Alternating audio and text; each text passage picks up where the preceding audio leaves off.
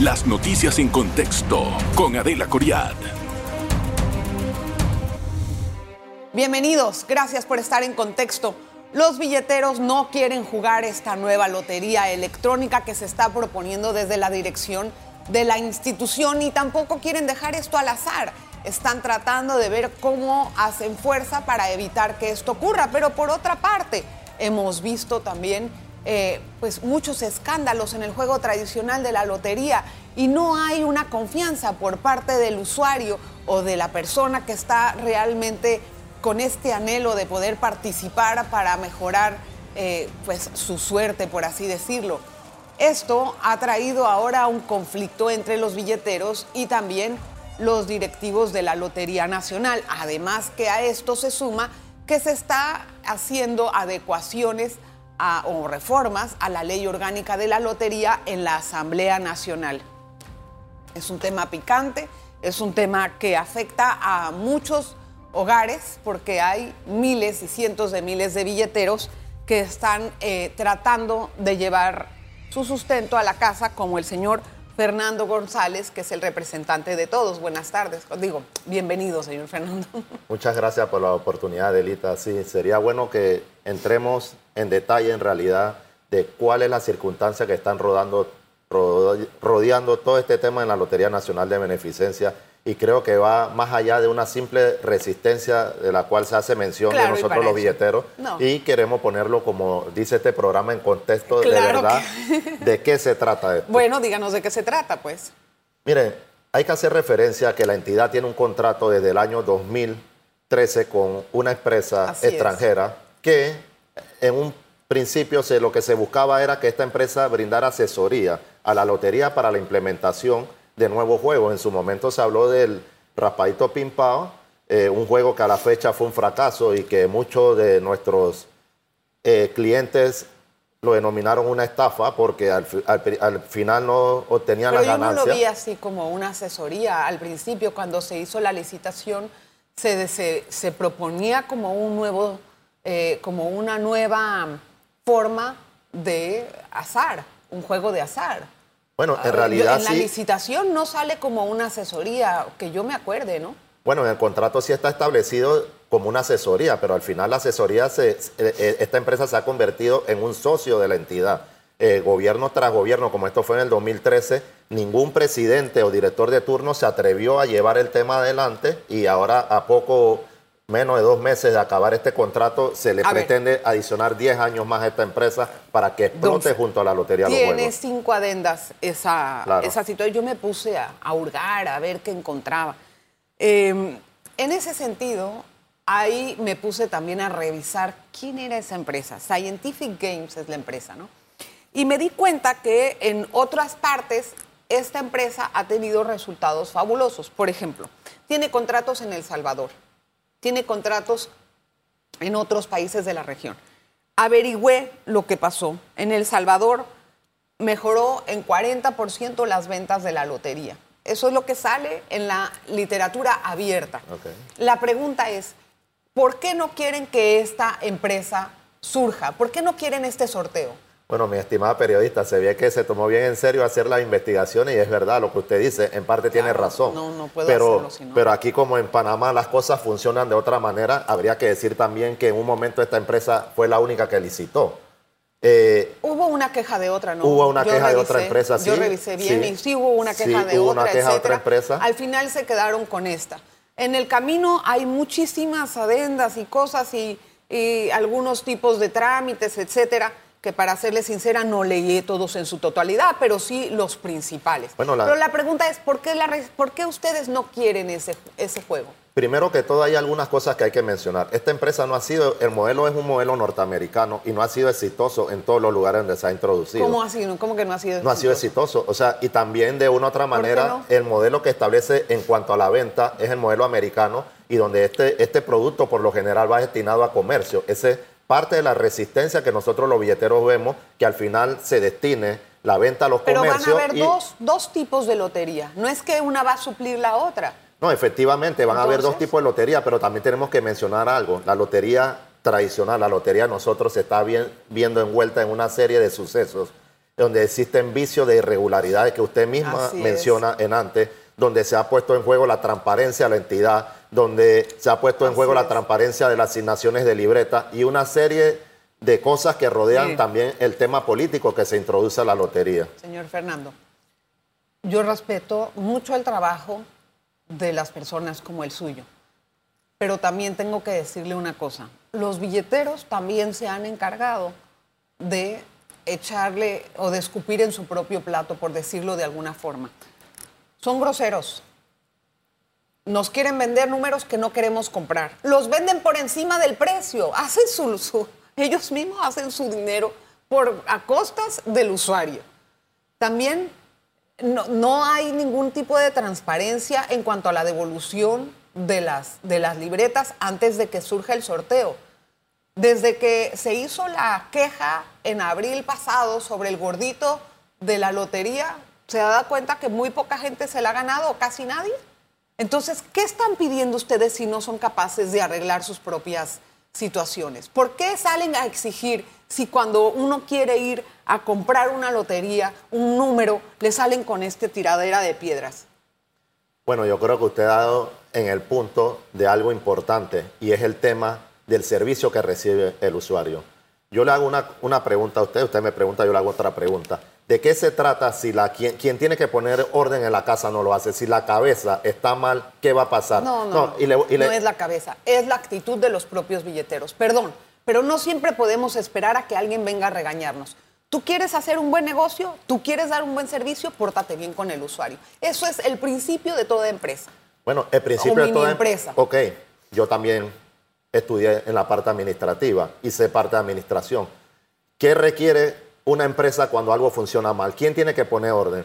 el, director, el director, el director. A ver, pero es que siempre queremos que el director haga algo. Yo estoy de acuerdo que el director tiene que hacer algo, pero tenemos años que el director dice una cosa y ustedes hacen otra. Entonces, no, no podemos echarle la culpa al director. vamos a tratar el tema más a fondo. ¿Para ustedes todos los que están detrás de una tabla son billeteros oficiales de la lotería? No. Entonces, ¿a quién le toca regular qué está pasando detrás de los tableros? Si, si, yo como billetero me siento a vender, llega una persona, me compra mi producto y se lo lleva a Delita y se lo vende a sobreprecio, le vende guantú y le vende rifa, eso, es, eso está ocurriendo. Pero un momento, yo le hablo de lo que ocurre dentro de la lotería. Cuando uno va al tablero, así le hacen.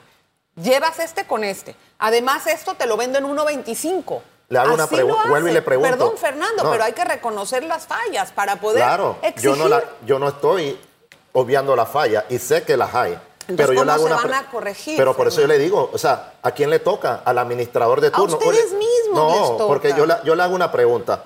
Yo soy Fernando González, vendo mi producto en un supermercado de la localidad, tal y como lo establece la ley de la lotería y como la lotería me dijo a mí que lo tengo que vender. Pero llega Delita, me lo compra, se va al supermercado más adelante o va al interior y lo vende. Ese no es un billetero que está detrás de una tabla. Estamos hablando de eso las ocurre, personas. Pero es que ustedes no pueden. Ocurre, pero eso es diferente. Y el usuario sabe que está comprando de una reventa. Eso lo sabe el usuario.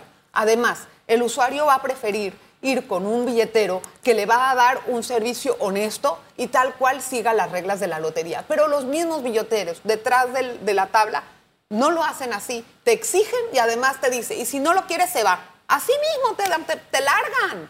Bueno, yo le tendría que decir que en realidad yo creo que usted no conoce el tema a profundidad y hay un poco de confusión. Hay mucha gente que se dedican a la venta de lotería que son revendedores. Son revendedores. Y ya eso lo hablamos, don Fernando. No, bueno, pero si son revendedores y no cumplen con las normas, ¿a quién le toca poner orden? No, no, no, no. ¿A quién le toca poner orden? eso es otra cosa. Usted me, estamos cambiando la perspectiva. Una cosa es un billetero y otra cosa es un revendedor. Y otra cosa es la lotería clandestina que tampoco hemos hablado de eso, pero vamos a hablar después del cambio y vamos a conocer también algunas de las cosas que están pasando con esta nueva empresa. Vamos a hacer una pausa, regresamos enseguida. En breve regresamos con En Contexto. Hoy estoy conversando con el representante de los billeteros. Mire que yo, la verdad, sí compro lotería. A mí me gusta comprar lotería cabulosa. ¿Cuál va a jugar? ¿Cuál va a jugar? Dígame a ver cuál va a jugar el domingo.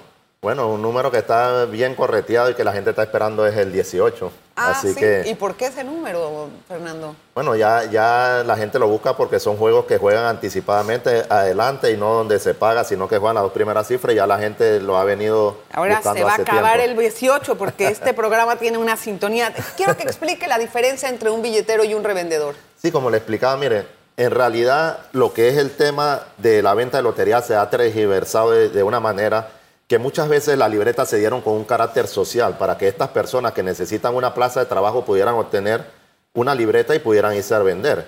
Eh, con, la introducción de políticos, de gente eh, también se, podría decir comerciantes y otros que, que se ha cambiado se ha cambiado eso. Entonces, ¿qué se ha logrado?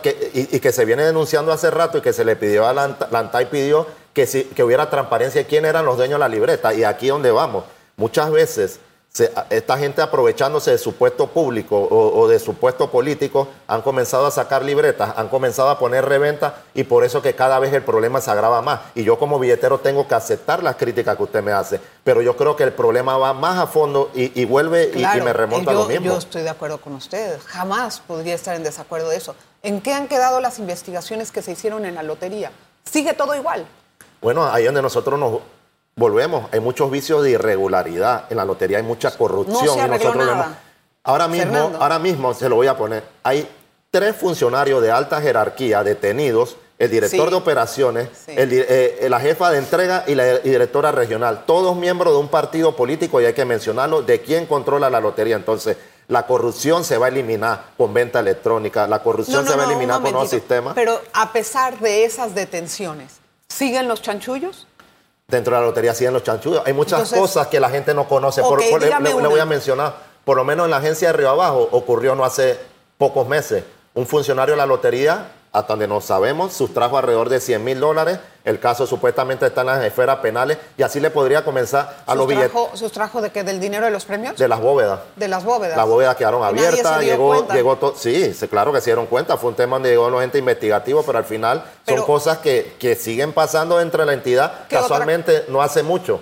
Ayer se hicieron unos operativos contra la venta clandestina, unos operativos brujos donde llegaron funcionarios con, con el carro de la entidad, con la franja y todo al parecer no era ningún operativo, sino que estaban coimeando a, los asiáticos que se venden a la venta de lotería. Entonces, esto va a seguir. A ver, eso, explíquemelo bien, Fernando. Esto está en todos los medios de comunicación. No, yo sé, pero ustedes deben de tener más detalles acerca de eso. Bueno, lo que nosotros sabemos es que la entidad en realidad ha hecho poco contra la venta clandestina y lo poco que ha hecho, al parecer, como ya la entidad paró de hacer estos operativos, ahora los funcionarios se lo toman a pecho y lo hacen bajo cuerda con, con el afán de sustraer dinero para ellos. ¿Hay alguna forma en que esta nueva lotería que vaya a entrar sea más transparente? Porque en Estados Unidos, perdón que te interrumpa, te venden el papelito, tú vas, pones tus numeritos, sale lo que sale y te das dos dólares, un dólar, diez dólares, lo que sea que te ganas. Es más transparente. No hay chanchullo ahí. O sea, no, no hay forma tanta de hacer un chanchullo, creo yo. Bueno, cuando nos referimos a los Estados Unidos, creemos que eh, en, los Estados Unidos existen normas y leyes diferentes que aquí en Panamá no hay. Por eso que nosotros también apostamos de que tiene que haber un cambio en la ley orgánica de la lotería. Y algo que sí le tengo que advertir, que si hay chanchullo en la lotería electrónica, le puedo poner el caso que ocurrió en México, donde se hacían los ah, sorteos y los sorteos eran diferidos. Yo me acuerdo de eso, Entonces, es verdad. Jugaba el número premiado, pero, pero, el sorteo ya había jugado antemano. Hay, forma, o hay forma. en República Dominicana, donde un ciego que no era ciego sacaba las balotas. Entonces, mientras nosotros no arreglemos las casas y las normas que existen, nosotros creemos que esto al final puede traer perjuicio. ¿Qué hacemos, Fernando? Porque en todas, en todas las formas que estamos discutiendo entre los dos, estamos viendo que hay corrupción entonces, ¿qué hacemos? Porque la corrupción no la hemos podido detener.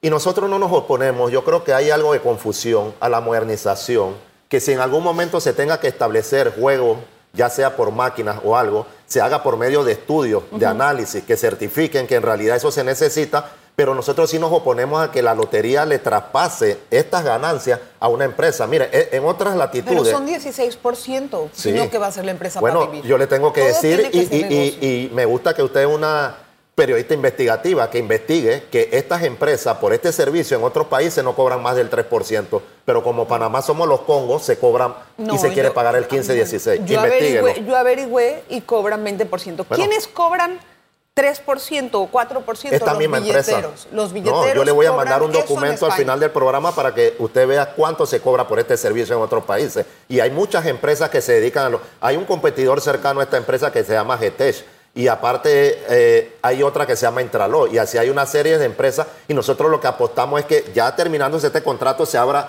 una nueva licitación y que la lotería escoja en realidad qué es lo que O necesita. sea, que desestime el contrato que tiene con Scientific Games. Claro, y que se escoja la mejor opción. Es más, ¿por qué la lotería no explora la necesidad o por qué no lo pueden hacer? Porque la lotería podría obtener la- esta tecnología y si hay- y es necesario introducir una lotería electrónica que lo hagan ellos propiamente a través de nosotros. Señor Fernando, yo escuché que hasta hace poco no habían tenido conversaciones con la directora o el de la AIG, que es la persona que está, iba a estar al tanto de esto.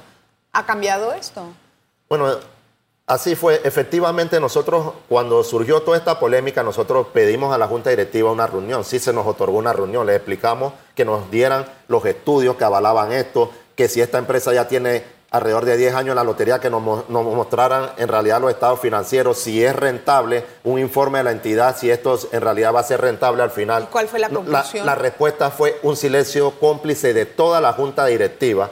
Y ¿Cuándo fue cuando eso? fue la segunda reunión que supuestamente estábamos en una mesa de diálogo, el señor de la DGI, que es el presidente de la Junta AIG. Directiva, Publio, Ah, a Publio, ajá, ajá. Publio de Gracia nos dice, ya nosotros tomamos una decisión y le decimos en base a qué, no nos contestan, y la directora va a firmar esto y esto va a seguir el curso que tiene que seguir a la Contraloría o a Ahora, la entidad que tenga que ir para su aprobación. ¿Qué van a hacer con respecto a eso? Si hay una decisión tomada desde el- la junta directiva, ¿cuál va a ser la relación entre ustedes y todo esto? ¿Cómo van a poder subsanar esto para ustedes? Pues? Bueno, desde un principio nosotros hemos denunciado que aquí se va a afectar la institución por una parte porque esta empresa se llevaría más de la mitad de la ganancia que obtendría la, lotería y eso se lo podemos probar no me fácil. está diciendo que es el, 10, el- que es el 20%. Yo le dije que era el Le voy a 16. decir de dónde, de dónde, de dónde el sale el 16% y por qué esta empresa ganaría más. 20. A ver. De cada dólar que compra un comprador, según esta nueva, esta nueva adenda o contrato, 60% se destinaría al pago de premios.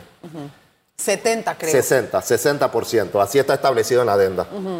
Un 12.5 iría al billetero. La empresa se ganaría el 15% porque eso es lo que se está estableciendo en la, en la nueva adenda. Entonces no a la es 20. lotería le quedaría el 12.5. Pero- ¿Tendría la lotería que ganar menos que la entidad en cualquier juego que tenga que hacer? Te hago una pregunta.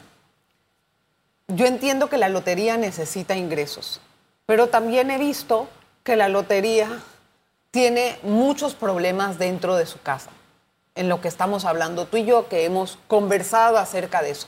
No es que por eso no lo deba de recibir, pero todavía va a tener la otra lotería.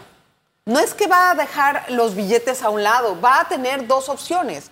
¿Cuál es? Pues eh, no entiendo por qué ustedes, teniendo la opción de vender una cosa y la vender la otra cosa, hay resistencia. ¿Por qué? Bueno, la verdad que tenemos que hablar que lo que ha mantenido la lotería por más de 100 años ha sido la venta tradicional. Eso no quiere decir que nosotros nos tenemos que quedar atrapados en el tiempo ni nada por el ¿Hasta estilo. cuándo vamos a Pero- tener esa lotería? Yo pregunto. Pero lo que sí tenemos que mencionar es que la proliferación de venta clandestina sin un control y con el... clon- con- Eso es otra cosa, ¿te das cuenta, pero- Fernando? Pero, ¿a Eso es dónde vamos? ¿A quién le toca? A la lotería. Y Está la bien. inoperancia de la lotería está Pero llevando a la lotería tiene- al abismo. Y esto ha sido un ¿Y escenario qué tiene creado. que ver la lotería electrónica con todo eso? ¿No vale la pena entonces arreglar esto para poder tener varias opciones para el usuario? ¿Por qué el usuario tiene que conformarse con un premio de dos mil dólares que en estos días ya no aguanta nada? Al final, ¿qué nos dice la lotería electrónica o lo que la gente conoce? La lotería electrónica es la mejor opción en base a qué No hacen es que es ese análisis opción, es, es a priori. otra opción. Y a mí como, como usuaria, por ejemplo, me gustaría tener aquí un gran premio de millones. ¿Por qué no? En Estados Unidos, que es otro mercado, yo estoy de acuerdo, hay cientos de millones que se, que se que salen todos los días y empieza con una cantidad fuerte. No aquí, yo sé que aquí, como es un mercado más pequeño, no sé con cuánto saldría como base o cuáles serían las reglas, pero en realidad eso también es una opción diferente para el usuario. Ahora, la opción, o por qué lo tiene que hacer una empresa y por qué no la propia entidad. Porque la entidad no puede ni hacerlo, la entidad no puede ni con su propia corrupción. Bueno, entonces, la entidad entonces, no ha entonces podido has dado en el clavo, has dado en el clavo. Si la entidad no puede con lo, con lo que tiene, nos están hablando de dos juegos alternos, eso quiere decir que este nuevo juego que va a traer una compañía, una compañía exitosa de la cual tú hablas, una compañía que tiene reconocimiento ante a una lotería llena de corrupción que no puede con su carga, ¿qué va a pasar con la lotería tradicional que ha sido el sustento de la lotería por muchos años? ¿Qué va a pasar? Mi opinión, muy humilde, si los billeteros no se ponen las pilas y no salen a exigir a la directora que ponga orden, les va a ir muy mal. Nos va a ir mal. Bueno, pero ¿qué, Entonces vamos a perder la, gallinita de los huevos de oro que tenemos. ¿Dónde está la respuesta, Fernando? En ustedes mismos.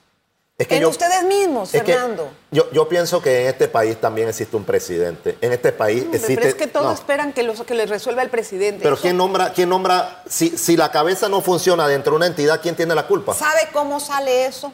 Eso sale gracias a la participación de los billeteros. Si los billeteros honestos como usted, porque yo estoy viendo que usted es una persona que está tratando de hacer las cosas bajo las reglas, salen y buscan la manera de decirle, señores, esto está pasando y esto lo tenemos que arreglar, hágalo. Ahora tienen una oportunidad con los cambios de la ley orgánica. Claro.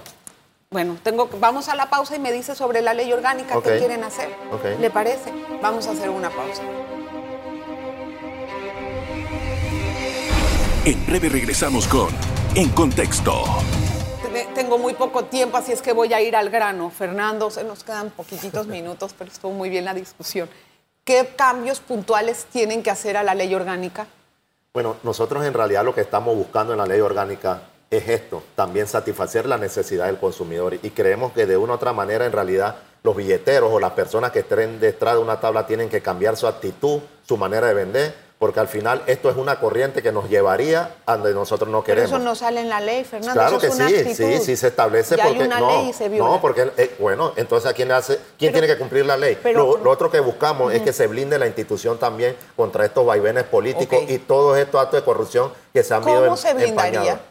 ¿Cómo se, ¿Cómo se blindaría? En realidad, se tiene primero que nombrar gente capaces ¿Quién la nombraría? ¿Quién la nombraría? Y que, y que certifiquen en base a, las cualidades que se van a establecer en esta ley, que sean administradores, que sean personas que saben de finanzas. y aunque pertenezcan a un, partido, a un partido político, nosotros consideramos que no tienen que tener esta atadura y que le manden decisiones o órdenes de afuera. Para que la lotería no sea un botín político, porque eso es lo que es. Eso es lo que es. Perdón por, por la insultar, pero cada partido que llega dice yo quiero esto, yo quiero el otro y entonces se la reparten necesitan tratar de hacer una estructura cuyo director no tenga primero que toda atadura política o puedan ser nombrados de forma de competencia y no por amiguismo de los directores. Se necesita que sean nombrados por mérito. Pueden poner eso en la ley.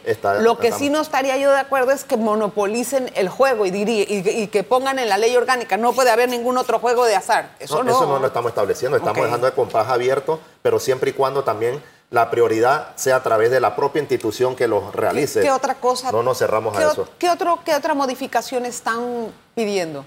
En bueno, la ley? Eh, dentro, algo que se está estableciendo dentro de la ley es que quien explote los juegos a azar y tal y como lo establece la Constitución sea la entidad, que la entidad pueda contratar con una empresa los servicios que se necesiten siempre y cuando las ganancias sean 100% destinados a la institución y no que se compartan las ganancias tal y como se está haciendo con esta compañía. Ese es un punto para nosotros, un punto clave. Pero que entonces eso es monopolizar el juego, porque si están poniendo esa, ese parámetro, nadie puede entrar que no tengan esas... esas no. Que no, que no siga esas reglas. Ninguna empresa privada va a trabajar para el otro. Eso no va a ser. Es que lo dice la Constitución. No estamos monopolizando nada y a través del Estado se pueden hacer muchas cosas si se hacen de la mejor manera. Hubo un fallo de la Corte con respecto a este caso de la Constitución y lo que tengo entendido es que dio la, razón a, la, a que se puede hacer este tipo de juegos de azar. Bueno, el fallo de la Corte en realidad lo que se demandó fue un concepto, porque cuando esta empresa entró, entró con el propósito de hacer juegos instantáneos y lo definía como juego instantáneo, esto que tenían un área de rap y gane. Eh, la, la, empresa que imprime los chances y billetes, la empresa técnica y especializada dijo no, yo demando porque aquí se van a hacer otros juegos y a mí me van a sacar el mercado también. Una pregunta, señor Fernando. ¿Cómo están ahorita las ventas de la lotería? Tenemos que decir que estamos enfrentando las peores ventas de la historia de la lotería sin que aquí la lotería acciones ya sea publicidad, mejorar los premios y tantas cosas. La gente se decepcionó de los chanchullos. Eso es lo que está De los chanchullos hay la que La gente está decepcionada. Están decepcionados de la forma en que los tratan, están decepcionados de la forma en cómo se reparten los premios. Y la proliferación de la venta clandestina sin que nadie haga nada. Y también, ¿por qué no decirlo? Hay que ponerle un control a los billeteros, porque nosotros tenemos que practicar con el ejemplo y hay que decirlo. Entonces, todo esto va a traer consigo, lastimosamente, que tal vez perdamos la gallina de los huevos de oro, que es la lotería, que hemos mantenido por muchos años y que ha dado mucha obra benéfica y que ha ayudado a construir hospitales, escuelas y todo lo demás. Si la gente decente lo defiende recuerde. No si la gente decente lo defiende. Por eso que no nos vamos a cansar de hacer un llamado a todos los grupos organizados, los grupos políticos, que en realidad miremos si esta es la mejor opción o que se busque la mejor opción para la entidad. No nos cerramos al cambio, no nos cerramos a la modernización, siempre y, siempre y cuando las cosas se hagan bien, porque con la venta de lotería por medio de terminales, como la quieren establecer, el mismo diputado y toda su gente se van a quedar con las máquinas poniendo a otra gente a revender, porque eso es lo que va a suceder, porque en este país no existe orden y control. Pues esa no es la solución. Esa no es la solución. Y si eso va por ese camino, lo dudo, porque eso, esa no es la solución. Y en realidad no debería de ser no así. Debería ser. Así es que, señor Fernando, hay mucho trabajo que hacer. Lo felicito por su por su discurso, lo felicito por su ahínco. Me gusta muchísimo que gente honesta esté peleando por buenos valores. Así es que estamos al tanto de lo que pueda venir en la lotería. Mientras tanto, los dejo hasta la próxima.